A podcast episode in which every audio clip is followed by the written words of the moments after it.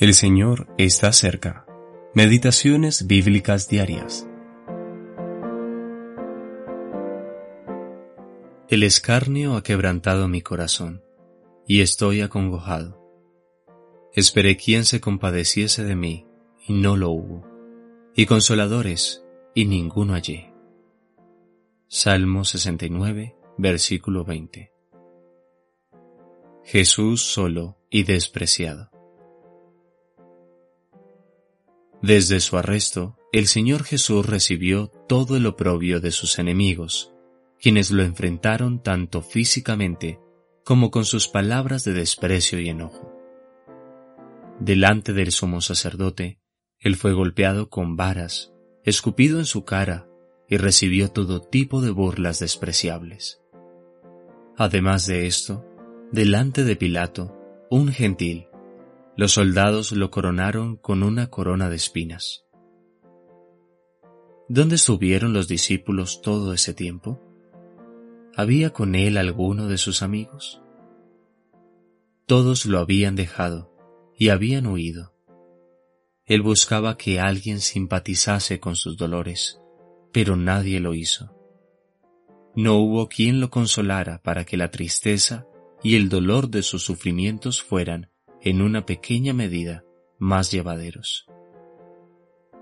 ¿Ha habido alguien tan oprimido y agobiado como el fiel, santo y clemente Señor de Gloria? Este fue el oprobio que los hombres le dieron en su profunda agonía. Luego, además de todo esto, vemos la angustia de su sufrimiento bajo el juicio de Dios durante las tres horas en las que el sol se oscureció desde el mediodía hasta las tres de la tarde. Esto lo hizo exclamar, Dios mío, Dios mío, ¿por qué me has desamparado? Mateo capítulo 27 versículo 46.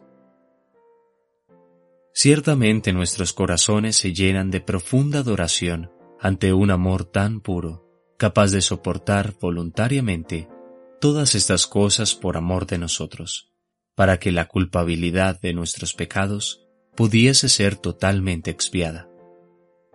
Así, quienes confiamos en Él como Salvador, somos libres de sufrir alguna vez la terrible paga de nuestra culpabilidad.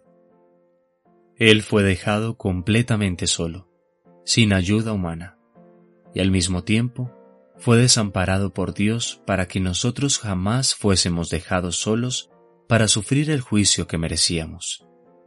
Nuestros corazones bien pueden responder con adoración y gratitud a nuestro Salvador, aquel cuyo amor y gracia han sido tan maravillosamente manifestados hacia pecadores indignos como nosotros.